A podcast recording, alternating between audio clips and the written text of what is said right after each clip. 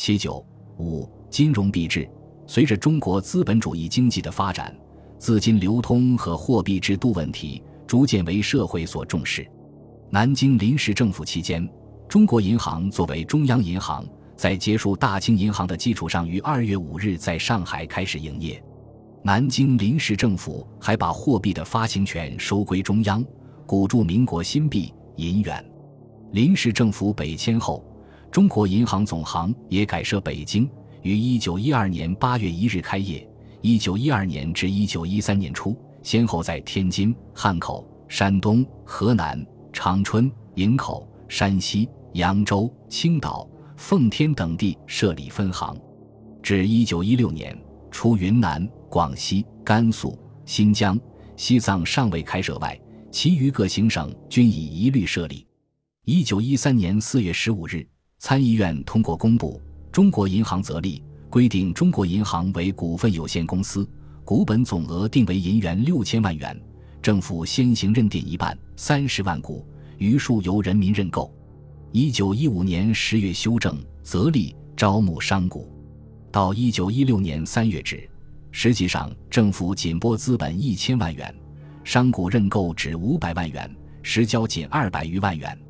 中国银行享有经理国库、发行国币及兑换券的特权。一九一四年六月归财政部直辖。尽管中国银行具有国家银行的性质，但当时交通银行资本雄厚，经理轮电路由四证款项，因此在交通银行总理梁士仪代理财政部部务期间，于一九一三年五月三十一日又委托交通银行代理金库。这样中。交两行同时经理国库，事实上，交通银行发行的兑换券也已广泛流通。一九一四年三月，交通部制定《交通银行则例》，于四月七日公布，规定该行为股份有限公司，股本总额库平足银一千万两，官四商六，掌管特别会计之国库金，分理金库，发行兑换券。在一九一二年至一九一五年间中。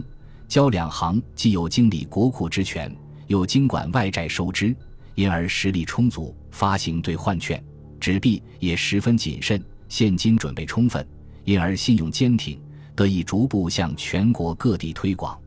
袁世凯政府在整理币制时，准备逐步用中行券来代替各地滥发的纸币。在币制方面，就金本位、银本位、虚金本位问题长期讨论之后。袁世凯政府于一九一四年二月七日公布了国币条例，采用银本位制，以库平纯银六钱四分八厘为一元，总重七钱二分，银九同一。后改银八九，规定国币支柱发权专属于政府，并以施行细则规定，凡公款出入必须用国币。中国社会经济的发展迫切需要统一币制，需要强有力的金融机关。袁世凯政府的这些措施也反映了社会经济发展的要求。尽管如此，币制统一的过程十分缓慢，银两和银元仍然并用，仅以银元结算。至一九一五年底，袁世凯政府所铸发的银元也仅铸成新币七千一百余万元。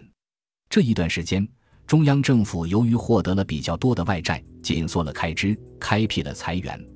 中央金融体制虽然还不能统治全国，但没有形成金融危机。然而，地方上银根紧张的局面比较严重。虽然进行了一些整理，但没有根本性的好转。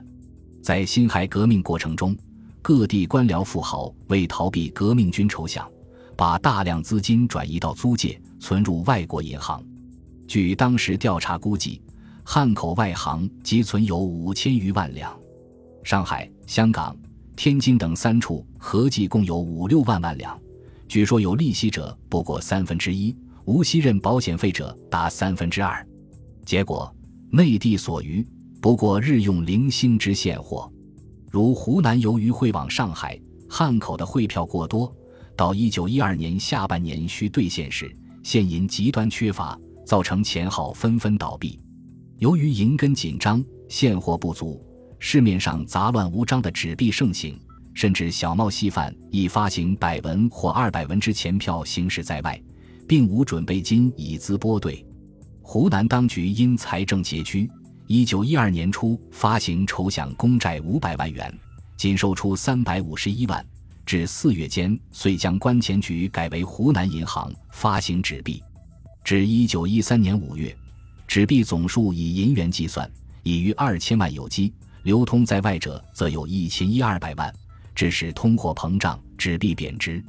一九一三年初，香币汇上海每银千两需贴水至三百五十两之多，到一九一三年十一月，竟腾涨至一千一百余两，超过了面值。湖北与武昌起义后，关钱局停止营业，原关钱局钞票成了不兑换纸币，信用低落。一九一二年六月间限额兑换后，兑换拥挤不堪，时有死伤。军人强兑曾酿成一九一二年十月一日汉口前夜罢市情事。湖北关钱局旧币极近四千万元，民国后新增钞票一千万，鄂中军队林立，想取位置缺乏者。皆得其利。一九一二年十一月间，纸币美元值八角四分，到一九一三年五月间只值七角多。由于银元票泛滥，又无现银兑现，至一九一三年六月间又添印官票、铜元票一千万串，实际上更加剧了通货膨胀。广东于起义之初即发纸币共一千五百万元以给急需。一九一二年间。由于纸币泛滥，造成粤省经济恐慌，市面钞票汇兑不通的局面。广东地方政府遂销毁各版及印成未发行的纸币，因此在二次革命前，广东纸币仍能以九折流通。二次革命后，龙继光督粤，金融危机急剧发展，币值猛跌。一九一三年底跌至五八折，一九一四年五月跌至四折以下。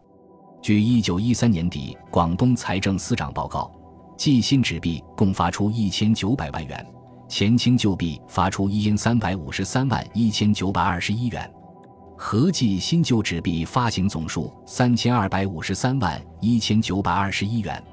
江西在前清时曾发九五官票一百九十二万六千四百七十五串，辛亥革命后继续流通，并续发九五官票二百二十二万五千九百四十串。银元钞票一百六十八万九千九百元，铜元票一百四十四万二千七百串，九五百文小票一百三十七万串，官票每串定价五千五分，以上共计约合银元七百万元。当时，江西因于省外各属普设民国分行、汇兑所、代理店，丁漕税务除怀严举外，非官票一律不收，商民因其利便，亦不复兑现，因此。在二次革命前，江西币值稳定，银元票甚至升值；但在二次革命后，江西金融奇窘，纸币而外几无现银，难以出省贸易。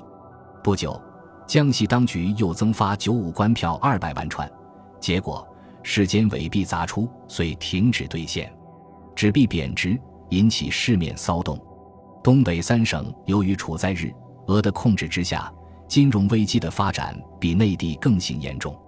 据调查全国财政专员王景芳、李景明报告，东北三省财政受病根源全在滥发纸币。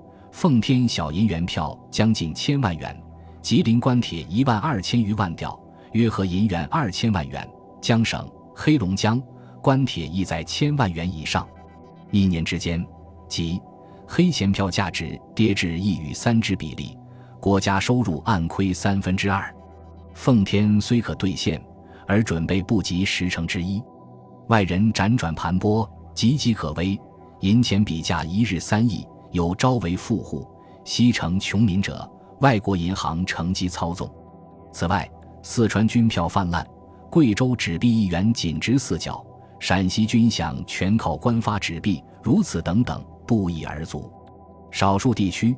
如江苏仅发行一百万元，浙江仅发军用票二百万元，数量不大，并有所控制，因而纸币与实币价大略相等。据一九一三年十月间调查，各省关银钱行号纸币发行数目共达一亿四千五百五十七万四千一百六十五元。滥发纸币不仅影响到国民生计，也严重影响财政。熊希龄在《政府大政方针宣言》中曾指出，近则各省滥发纸币，价格低落，市面恐慌，人民自怨。其直接影响基于财政者，则原币制紊乱之故，征收复杂，官吏得上下其手，汇价参差，国库损失；原纸币低落之故，国家一切征收即以其低落之额为损失之额，凡资必害，无四枚举。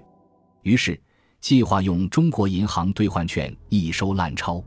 一九一三年十一月间，中央政府向各省派出监理官，监督各省官银钱行号，并命令各省各种纸币不能再行增发。